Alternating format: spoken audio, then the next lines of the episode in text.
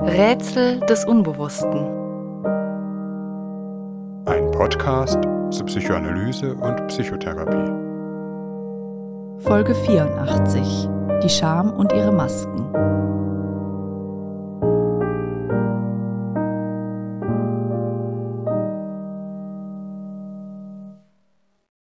In unserer heutigen Folge hören wir über ein Gefühl, das nicht nur für Therapien, sondern für jede psychische Entwicklung bedeutsam ist.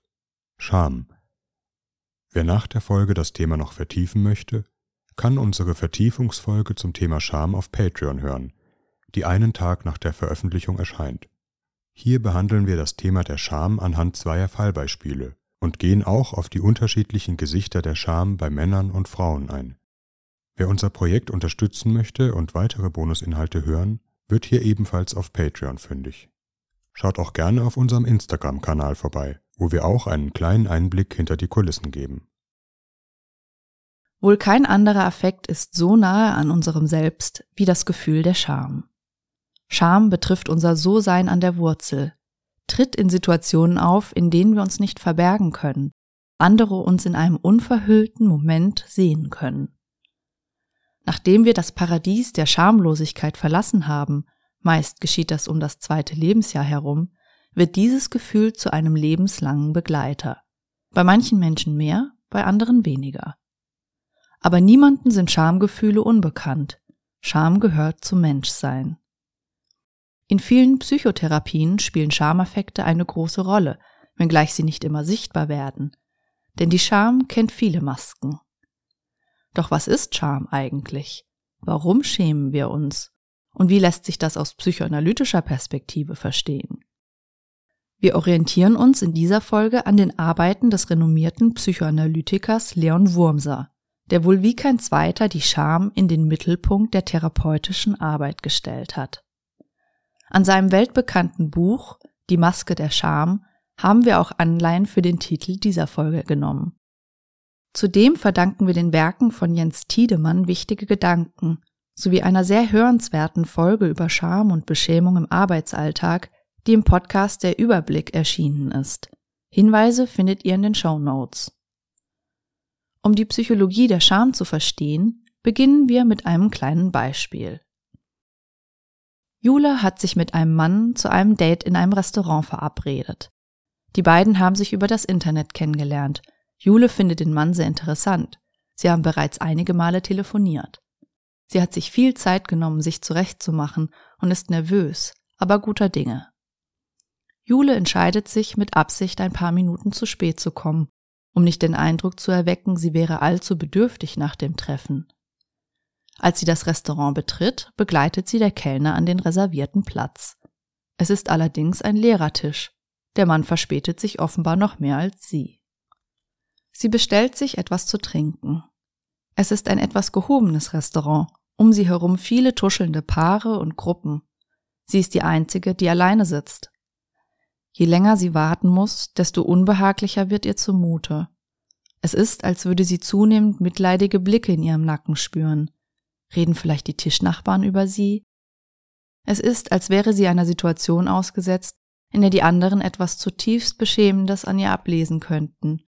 Sie sitzt da, hat sich schön gemacht, aber der andere interessiert sich offenbar nicht für sie. Oder war ihr Date vielleicht sogar schon da? Hat sie dort sitzen gesehen, bei ihrem Anblick aber gleich wieder kehrt gemacht? Die Schamesröte steigt ihr bei diesem Gedanken ins Gesicht. Zugleich gibt sie sich jede Mühe, dass niemand ihr ansehen kann, wie unangenehm ihr die Situation ist. Sie versucht eine Maske der Souveränität aufzusetzen. Sie tippt auf ihrem Handy herum, tut so, als würde ihr das Alleine sitzen nichts ausmachen, als würde sie vielleicht sogar absichtsvoll allein ins Restaurant gegangen sein. Schließlich wird ihr die Situation so unerträglich, dass sie, ohne den Kellner ansehen zu können, ihr Getränk bezahlt und aus dem Restaurant flieht. Wahrscheinlich wird jeder nachvollziehen und mitfühlen können, wie die Frau in dieser Lage empfindet. Dergleichen Erlebnisse können zu kleinen Höllen der Scham werden, bei deren bloßer Erinnerung sich noch Monate oder Jahre später die Nackenhaare aufstellen. Aber was ist hier eigentlich das Beschämende und warum ist dieses Gefühl so unerträglich? Scham ist ein sogenannter sozialer Affekt. also ein Gefühl, das auf soziale Situationen reagiert, ähnlich wie etwa ein Neidgefühl. Während es beim Neid aber um die Frage sozialer Unterschiede geht, geht es bei Scham um das Gefühl der Anerkennung, die Frage, wie einen andere sehen. Scham stellt sich ein, wenn wir das Gefühl haben, dass uns andere in einer Weise sehen, wie wir nicht gesehen werden wollen. Jule zeigt etwas von sich, indem sie sich schön gemacht hat, indem sie überhaupt im Restaurant erscheint, nämlich den Wunsch, sich mit ihrem Date zu treffen, ihren Wunsch, in seinen Augen interessant und anziehend zu wirken. Ein Wunsch, den wir normalerweise gut verbergen, ihn selten offen zeigen. Doch im Beispiel von Jule bleibt der Wunsch ohne Resonanz. Der Mann lässt sich nicht blicken, gibt ihr damit zu verstehen, wie wenig sie ihm offenbar gilt. Zumindest beginnt sie sein unerklärliches Fernbleiben so zu empfinden. Vor aller Augen, die Restaurantbesucher werden zu Schamzeugen, wird sichtbar, dass ihr Begehren keine Erwiderung findet, sie erscheint als jemand, der offenbar nicht interessant oder anziehend genug ist. Was Jule dabei genau denkt und empfindet, hängt dabei sehr von ihrer inneren Welt ab. An Schamsituationen können sich innere Konflikte heften. Bin ich nicht klug genug? Bin ich nicht hübsch genug? Bin ich zu alt, zu jung und so fort. Scham entsteht in den Worten Leon Wurmsers stets für ein zu viel des eigenen Wollens im Angesicht des stummen Neins der anderen. Wir riskieren etwas von uns zu erkennen zu geben und entblößen uns dabei vor einem ablehnenden Blick. Sei es einem wirklichen, sei es auch nur einem gefühlten. Die Reihe an Situationen, in denen wir uns beschämt fühlen können, ist wohl endlos. In loser Aufzählung lassen sich etwa drei typische Konstellationen unterscheiden. Etwas von mir wird gegen meinen Willen enthüllt. Zum Beispiel eine Person hält einen Vortrag, möchte auf das Publikum souverän und selbstbewusst wirken. Aber ihr eigener Körper beginnt ihr die Male der Aufregung und Unsicherheit anzuzeichnen. Das Hemd färbt sich vom Schweiß, die Hand zittert beim Halten des Skripts, die Wangen färben sich rot. Zweitens, ich zeige etwas von mir, aber es gibt keine oder eine ablehnende Resonanz. Wie etwa Julia in unserem Beispiel. Oder einem Kind gelingt etwas, es schaut stolz nach den Eltern, möchte ihre Anerkennung finden. Aber die Eltern schauen nicht hin, sie interessieren sich nicht. Oder ein Erwachsener, der in der Gruppe einen Witz erzählt, für den er zustimmendes Lachen erwartet, aber der Witz verunglückt, es entsteht eine betretene Stille. Drittens, ich werde von anderen zum Objekt gemacht. Die Eltern fotografieren ihr pubertierendes Kind in einer ungünstigen Pose, finden gar nichts dabei. Oder der Banknachbar fragt einen, ob man Abdeckstift auf den Pickel getan hat. Oder der Lehrer macht einen unangemessenen Kommentar zum Aussehen einer Schülerin. Gerade dieser Aspekt zum Objekt gemacht zu werden, kann an den Bereich traumatischer Scham rühren. Dies insbesondere, wenn es sich um Situationen handelt, in denen ein existenzielles Bedürfnis missachtet wird. Der Wunsch vom anderen in seinen Grenzen respektiert, als ein autonomes Gegenüber behandelt zu werden, nicht als ungewolltes Objekt der Lust eines anderen. Trauma bedeutet immer auch, zu einem Objekt gemacht zu werden, zu jemanden, mit dem man es machen kann. Manchmal hat es der Täter genau auf dieses Moment der Demütigung abgesehen. Deshalb bedeutet ein Trauma auch immer eine existenzielle Beschämung. Tragen traumatisierte Menschen eine tiefe Scham in sich, die manchmal geradewegs zum Glutkern des psychischen Leidens wird. Auch jede Art von Machtgefälle in zwischenmenschlichen Beziehungen trägt immer ein Potenzial der Beschämung in sich. Macht bedeutet, dass jemand etwas mit einem anderen machen kann ohne dass dieser die gleiche Möglichkeit hat. Etwa der Chef, der sich schamlos verhält, der den Angestellten warten oder in einer anderen Situation zappeln lässt. Solche Situationen sind potenziell beschämend, weil in ihnen ein unausgesprochener Entzug von Anerkennung enthalten ist. Du bist für mich nicht jemand, dem gegenüber ich mich an gute Gepflogenheiten halten muss. Ich bin dir so überlegen, dass ich mich dir gegenüber verhalten kann, wie es mir gerade passt. Im Übrigen ist die Frage, wer wen warten lassen kann, immer ein guter Indikator für sichtbare oder unsichtbare Machtverhältnisse Schamgefühle können, gerade wenn sie eine existenzielle Ebene betreffen, ein solch vernichtendes Ausmaß annehmen, dass Menschen lieber tot sein wollen, als weiter diese Scham zu ertragen. Scham ist einer der größten Antreiber suizidaler Impulse. Im Übrigen auch von destruktiven Impulsen, Rachewünschen. Tatsächlich hat das Schamgefühl, wie wir noch hören werden, aber auch eine eminent wichtige Schutzfunktion. Schamgefühle entstehen bei Kindern an einer wichtigen Schwelle ihrer psychischen Entwicklung. Etwa um das zweite bis dritte Lebensjahr herum beginnen sich Kinder zunehmend für Begebenheiten zu schämen, die für sie vorher noch gar keine Bedeutung hatten. Zum Beispiel, ein etwa dreijähriges Kind hat sich in die Hose gemacht. Der Vater riecht an dem Kind und sagt, Oh, hast du Kacker gemacht? Während diese Situation dem Kind vor einem Jahr gar nichts ausgemacht hätte, fühlt es sich nun entblößt wird völlig verlegen oder umgekehrt sehr ärgerlich. So unangenehm die Situation ist, sie zeigt doch an, dass das Kind eine entscheidende Fähigkeit erworben hat. Die Entstehung eines sozialen Ichs. Das Besondere in der psychischen Entwicklung eines Menschen ist, dass es das eigene Ich zweimal gibt. Etwas, das sich etwa in der englischen oder französischen Sprache leichter veranschaulichen lässt. Einmal als I oder je das heißt, wie ich mich von mir aus erlebe. Zum Beispiel, wenn ich Hunger habe, auf Toilette muss, wütend oder erfreut bin. I am happy. Zugleich existiere ich aber auch als me oder moi.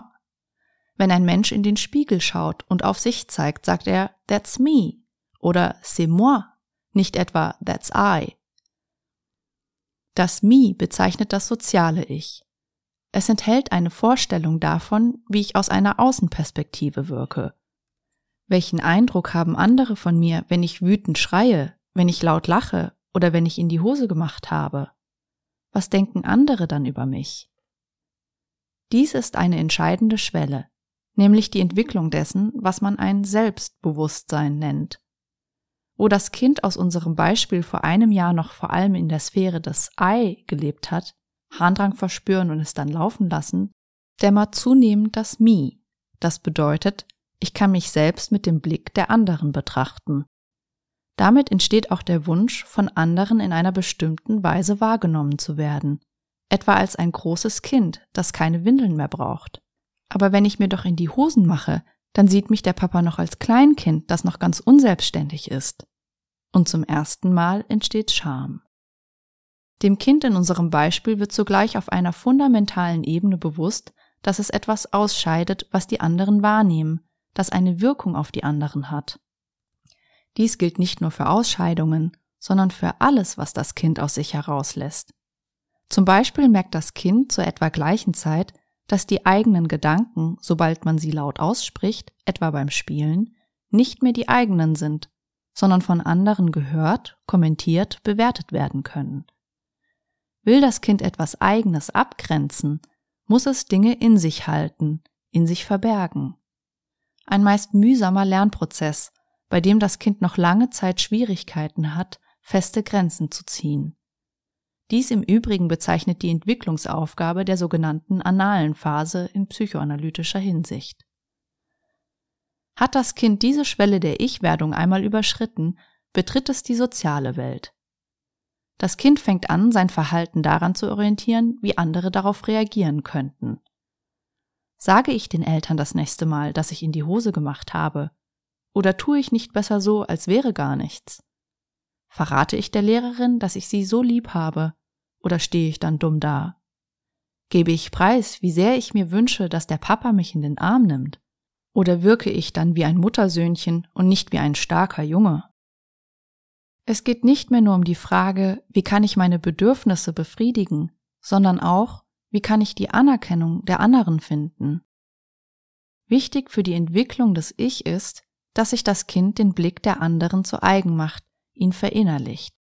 Der Blick der anderen wird zu einem inneren Blick, mit dem man auf sich selbst sieht. Dies lässt aber auch erahnen, wie heikel dieser Prozess mitunter sein kann, welche Bedeutung auch das Umfeld für unsere Ich-Werdung hat diese wortwörtlich zu einem Teil von uns selbst wird. Damit übrigens nicht zuletzt gesellschaftliche Rollenerwartungen, die unser Umfeld an uns heranträgt. Wann erkennen mich andere als richtigen Mann oder als richtige Frau an? Scham hat durchaus auch eine geschlechtsspezifische Komponente. Und nicht zuletzt auch eine soziale. Mit der Entwicklung des sozialen Ichs dämmert Kindern auch die Wahrnehmung sozialer Unterschiede. Etwas, das ebenfalls bereits sehr früh mit Schamaffekten einhergehen kann. Ein ganz eigenes Thema, mit dem wir uns in unserer Folge 77 über Armut ausführlich beschäftigt haben. Für das Kind unseres Beispiels ist es von entscheidender Bedeutung, wie der Vater mit dem Malheur umgeht.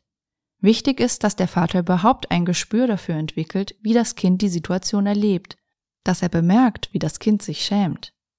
Dies bedeutet ja schließlich auch, dass er nun nicht mehr so unschuldig mit der intimen Sphäre des Kindes umgehen kann, wie es vor einiger Zeit noch möglich war. Der Vater muss gegenüber dem Kind das entwickeln, was vielleicht die entscheidende Fähigkeit im sozialen Zusammenleben ist, nämlich ein Taktgefühl. Das bedeutet ein gutes Gespür dafür, wie man Dinge anspricht, die man ansprechen muss, ohne dabei die Grenzen des anderen zu verletzen. Aber auch die Fähigkeit, nicht alles anzusprechen, was man vielleicht wahrnimmt oder denkt. Jeder Mensch trägt einen gewissen inneren Konflikt mit sich aus, wie viel kann ich von mir preisgeben? Wie viel Bedürfnis kann ich äußern, ohne mich in den Augen der anderen zu blamieren, als unverschämt oder allzu begierig zu gelten oder schlicht ins Leere zu greifen? Diese Frage stellt sich in vielen Lebenssituationen, etwa gestehe ich meinem Schwarm meine Liebe in der Hoffnung, dass sie erwidert wird, oder tue ich besser so, als würde er oder sie mich gar nicht interessieren, die Maske der Gleichgültigkeit. Wenn ich es wage, riskiere ich beschämt zu werden, also keine Erwiderung zu finden. Wenn ich es nicht wage, dann riskiere ich, mit meinen Sehnsüchten allein zu bleiben. Das Schamgefühl hilft erst einmal bei der Orientierung, warnt vor Situationen, in denen man sich ausliefert, sagt an dieser Stelle etwa, falle nicht gleich mit der Tür ins Haus, klopfe erst einmal vorsichtig an. Ohne Schamgefühl würden wir uns ununterbrochen preisgeben uns ständig ausliefern. Ohne Schamgefühl gäbe es aber auch gar keinen Respekt vor Grenzen. Scham bedeutet schließlich auch, dass sich eine Person über die Perspektive des anderen Gedanken macht. Möchte der andere auch gerne das, was ich möchte?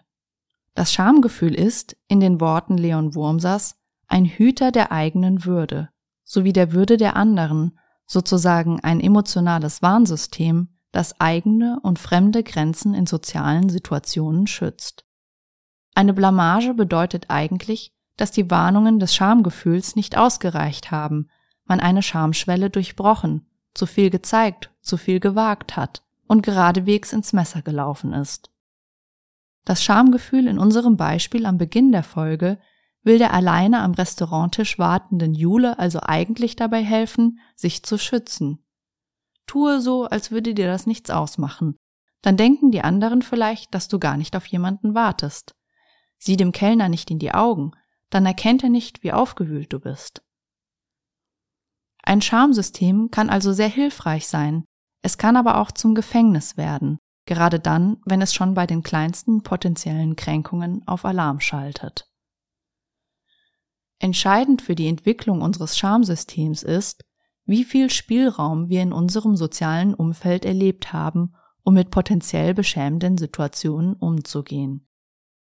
Lebe ich in einem sozialen Umfeld, das sich gleich hämisch über mich lustig macht, oder darf ich erwarten, dass mit meinen Gefühlen sensibel umgegangen wird? Habe ich die Vorstellung von einem anderen verinnerlicht, der mich achtet, meine Bedürfnisse respektiert? Oder erwarte ich ein Gegenüber, das gleichgültig gegenüber meinen Wünschen ist? Schamgefühle können auf frühe Erfahrungen zurückgehen, gerade dann, wenn sie zu einem tief verwurzelten Teil des Selbst geworden sind. Leon Wurmser spricht in diesem Zusammenhang von der Urscham. Hier geht es um die grundlegende Erfahrung, die ein Kind mit seinen primären Bezugspersonen macht. Vielleicht in der einfachsten Frage, darf ich mich auf der Welt willkommen fühlen? Findet mein Wunsch da zu sein, die Bejahung des anderen. Die Urscham entsteht, wenn ein Kind von früh an die Erfahrung macht, dass seine Wünsche und Bedürfnisse keine Erwiderung oder gar Ablehnung finden, es in Worten Leon Wurmsers auf eine Seelenblindheit stößt. Das heißt ein resonanzloses Gegenüber. Nicht im eigenen Wollen und Wünschen erkannt zu werden, nicht in ihm gesehen zu werden, was man ist, hat für ein Kind eine traumatische Qualität. Unabhängig davon, was die Beweggründe der Eltern sind, vielleicht sind sie selbst nie auf eine solche Resonanz gestoßen, erlebt das Kind dies als ein fundamentales Verworfensein, eine völlige Ablehnung des eigenen So-Seins. Es verinnerlicht die Erfahrung, das, was in mir ist, was ich bin, ist etwas Unannehmbares, Unaushaltbares, mithin Ekliges. Gerade wenn der Blick der Eltern gleichgültig bleibt, kann in Kindern die Vorstellung existenzieller Zurückweisung entstehen. Mit seinem eigenen Bedürfnis gar keine Reaktion beim anderen zu wecken, nicht einmal Ärger. Das Kind beginnt, sich für seine eigenen Bedürfnisse zu schämen, nicht nur in bestimmten Grenzsituationen, sondern für alle Gefühle. Zuletzt dafür, überhaupt Gefühle zu haben, überhaupt etwas zu wollen. Nach Leon Wurmser ist diese unerfüllte Bedürftigkeit, jenes nicht erkannt werden, Kern der Scham. Er spricht auch vom Trauma des Unsichtbarseins. Ein Kind, das solche Erfahrungen macht, wird im späteren Leben versuchen, das Beschämende zu verbergen, das heißt, sich zu verbergen. Vielleicht an eine Welt des äußeren Scheins anzupassen, wo es nach Wurmser die fehlende Liebe durch das Zuckergebäck des Erfolgs ersetzen kann. Doch im Innern bleibt jene tiefe Scham und auch eine tiefe Einsamkeit. Niemanden sich wirklich öffnen, niemanden wirklich sich zeigen können, das heißt auch sich niemanden mitteilen zu können.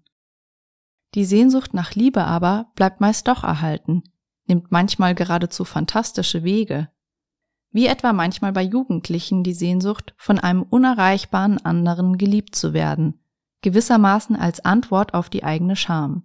Wenn du mich liebst, dann kann ich nicht so abstoßend sein, dann muss etwas Anziehendes an mir sein. Traumatische Scham kann aber auch in späteren Lebenssituationen entstehen, etwa durch Gewalterfahrungen, Missbrauch oder auch durch Mobbing. Gerade das Mobbing zielt darauf, einen Menschen in seiner Würde anzugreifen. Es geht darum, ihn in eine Lage zu zwingen, in der er sich durch keine Maske mehr schützen, sich nicht mehr verbergen kann, ihn dabei so zu behandeln, als wäre er nichts wert. Das Wesen des Mobbing ist die Demütigung des anderen und damit seine soziale Vernichtung. Weshalb Mobbingopfer auch meist eine tiefe Verletzung ihrer sozialen Anerkennung in sich tragen, das heißt eine tiefe Scham. Wenn die Scham im eigenen Erleben zu einer dominierenden Größe wird, wird aus inneren Schamkonflikten ein sogenanntes Schamdilemma. Keinen Ausweg mehr zu finden aus dem Widerspruch, wie kann ich ich selbst sein und zugleich nicht von den anderen verworfen? Wie kann ich meine Bedürfnisse und Gefühle zeigen, ohne mich zu blamieren? Scham zeigt sich selten in unverhüllter Form. Sie ist eigentlich ein sehr privates Gefühl. Zu zeigen, dass man sich schämt, kann selbstbeschämend sein. Nicht selten wird auch Scham in anderen ausgelöst, ist Scham ansteckend. Üblicherweise zeigt sich Scham in Abwehrform, greifen Menschen auf ein breites Arsenal von Schamabwehr zurück. Manchmal in einer Weise, dass sie selbst nicht merken, wie sehr das eigene Verhalten von der eigenen Scham bestimmt wird, die unbewusste Scham. Folgende Formen der Schamabwehr sind etwa typisch. Erstens Umkehrung der Scham eine offensive Schambewältigung. Dies kann bedeuten, dass eine Person in betonter Weise unverschämt auftritt, das Gefühl der Beschämung geradewegs umdreht. Andere Menschen beschämen, um eigene Schamgefühle abzuwehren. Dies manchmal unter Ausnutzung von sozialen Machtgefällen. Hier zeigt sich die innige Verwandtschaft von Scham und Narzissmus. Gibt es wohl keinen narzisstischen Konflikt, der nicht auch einen Schamkonflikt beinhaltet. Eine besondere Variante der offensiven Schambewältigung ist die Verachtung, also in betonter Weise Kälte und Gleichgültigkeit auszustrahlen, den anderen fühlen zu lassen, dass er im eigenen Auge nichts gilt. Verachtung ist nach außen gewandte Scham, wie Scham selbst ja verinnerlichte Verachtung ist. Zweitens Rückzug. Eine defensive bis depressive Variante der Schambewältigung. Soziale Situationen meiden, eine Mauer um das Selbst bauen, hinter der man nicht getroffen, nicht verletzt werden kann. In dieser inneren Welt können kompensatorische Fantasien vorherrschen, etwa Größenfantasien, in denen das Selbst triumphiert. Eine besonders ausgeprägte Variante dieses Rückzugs kann sein, wenn die Person es überhaupt aufgibt, von anderen geliebt und geachtet zu werden, sie ihr eigenes Wollen auszuhungern versucht. Besser nichts wollen, als jene Scham zu ertragen. Drittens Schamwut die aggressive Bewältigung von Scham. Dies kann mit Trotz beginnen, der mithin verzweifelten Verteidigung der eigenen Grenzen, denn wer Nein sagt, sagt auch ich. Die Schamwut kann aber auch drastischere Formen annehmen, bis hin zur Gewalt. Vielleicht ist die Scham einer der größten Quellen für Gewalttaten.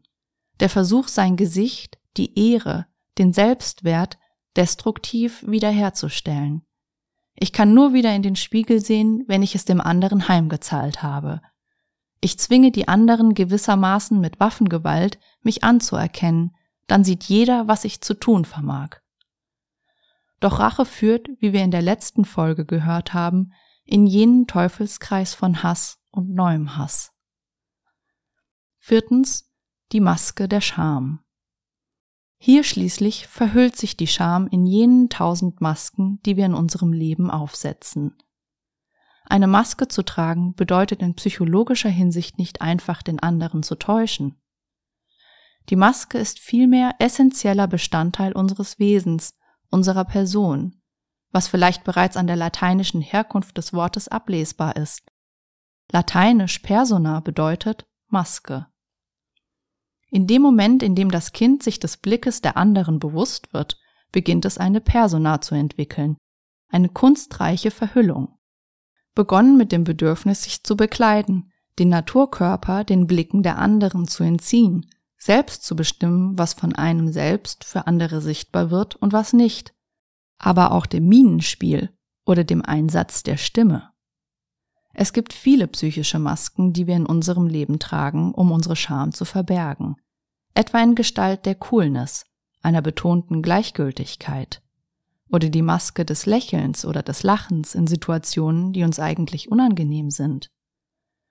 Die Maske äußerer Ruhe, obwohl wir innerlich angespannt oder aufgewühlt sind. Die Maske der Kontenance, obwohl wir vor Wut kochen. Sein Gesicht zu wahren bedeutet eigentlich, Kontrolle über sein Gesicht zu behalten. Pathologisch wird das Maskentragen erst dann, wenn das Selbst unter der Maske eingesperrt ist, keine lebendige Verbindung von dem, was innerlich vorgeht, mit dem Außen möglich ist. Die Scham erlaubt es nicht, die Maske abzusetzen oder zumindest zu wechseln. Eine Person muss immer ruhig und cool sein oder immer vermeintlich lustig, findet keinen Raum, ihre verborgenen Gefühle zu äußern, bis dahin, dass sie die Gefühle vor sich selbst versteckt. Wenn die Maske so sehr Teil des Selbst wird, dass man nicht mehr unterscheiden kann, was man eigentlich fühlt und was man spielt, was zu einem selbst gehört und was man tut, um den vermeintlichen Erwartungen der anderen gerecht zu werden, kann man auch von dem sprechen, was wir in Folge 5 das falsche Selbst genannt haben. Aber auch ein ausgeprägter Konformismus kann eine Maske der Scham sein. Sich peinlich an die Gruppenmeinung anzupassen, immer auf der Hut nur Ja zu erahnen, was gerade die richtige Meinung, das richtige Verhalten, das richtige Äußere ist. In Wahrheit aus einer Angst, dass ein Mangel entblößt wird, man eine Kränkung empfangen könnte. In Therapien können Schameffekte eine besondere Herausforderung sein. Eine Therapie stellt einen Menschen mit einem ausgeprägten Schamsystem vor ein grundsätzliches Dilemma. Die Therapie kann nur hilfreich sein, wenn die Person etwas von sich zeigt, und zwar gerade etwas, das die Person als schwierig, also meist schambehaftet erlebt. Doch genau das fällt ja eben schwer. Genau davon versucht das eigene Schamgefühl mit allen Mitteln abzulenken. Meistens gibt es auch bei Menschen mit einer ausgeprägten Scham einen Wunsch, gesehen zu werden, sich zeigen zu können, einen lebendigen Kontakt aufzunehmen. Und dies ist nicht selten der Grund, warum eine Person die Therapie aufsucht. aber es gibt auch jenes Es geht einfach nicht. Schamgefühle stellen sich meist nicht unmittelbar ein, sondern werden präventiv verhindert, meist in einer Weise, die eine Person ein Leben lang eingeübt hat. Zum Beispiel intellektualisieren, also wie aus der Ferne über sich sprechen, seine Probleme in einer theoretischen Hinsicht darlegen zu können, aber so, als gingen sie selbst einen gar nicht etwas an. Dies kann, darin liegt ja die Funktion des Abwehrmechanismus, dazu führen, dass die Person den ursprünglichen Affekt gar nicht mehr wahrnehmen oder dem anderen in seiner Dringlichkeit nicht vermitteln kann. Das Therapiegespräch verläuft sich in ein schwer greifbares Theoretisieren oder in eine stumme Ratlosigkeit. Eine andere Variante wäre, sich auch in der Therapie zu verhüllen, etwa in Schweigen, bestimmte Themen aussparen, die entscheidenden Dinge übergehen. In der Stunde kommen sie einem plötzlich ohnehin ganz unwichtig vor. Oder eine Alternativgeschichte erzählen, statt das, was einem in Wahrheit bewegt. Oder, wenn ein Thema zu drängend wird, gar nicht zur Stunde zu erscheinen. Manchmal auch in Gestalt des Umdeutens und Erfindens, ein Gefühl abstreiten, obwohl man es empfindet, oder ein anderes vortäuschen, damit der andere keinen Zutritt in jene Kammern der Scham erhält.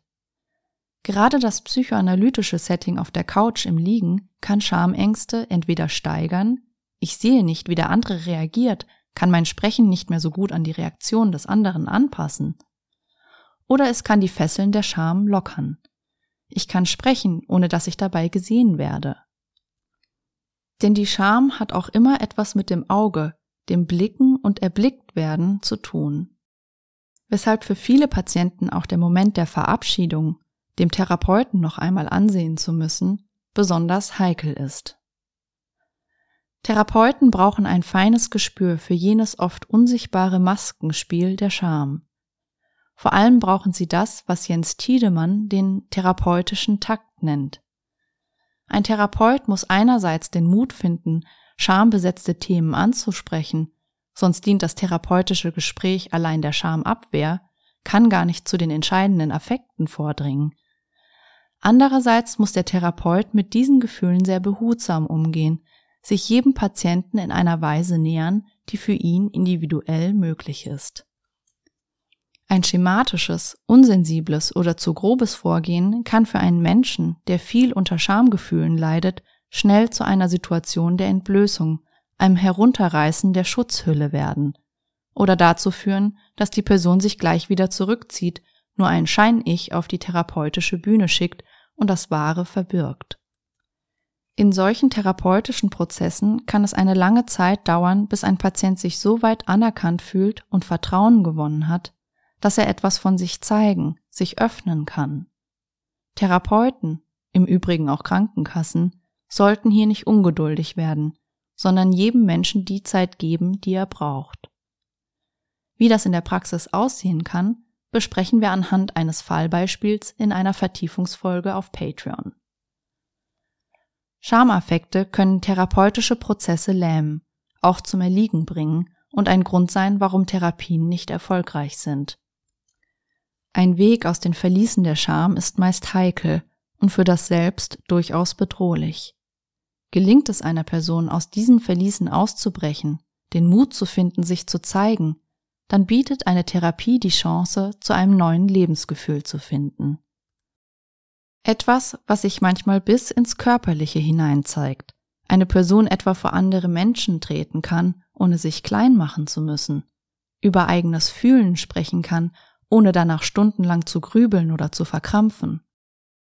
Doch eine solche Entwicklung ist nur möglich, wenn ein Mensch jenes wohlwollende Umfeld findet, das sensibel für die Verletzlichkeit der Scham ist.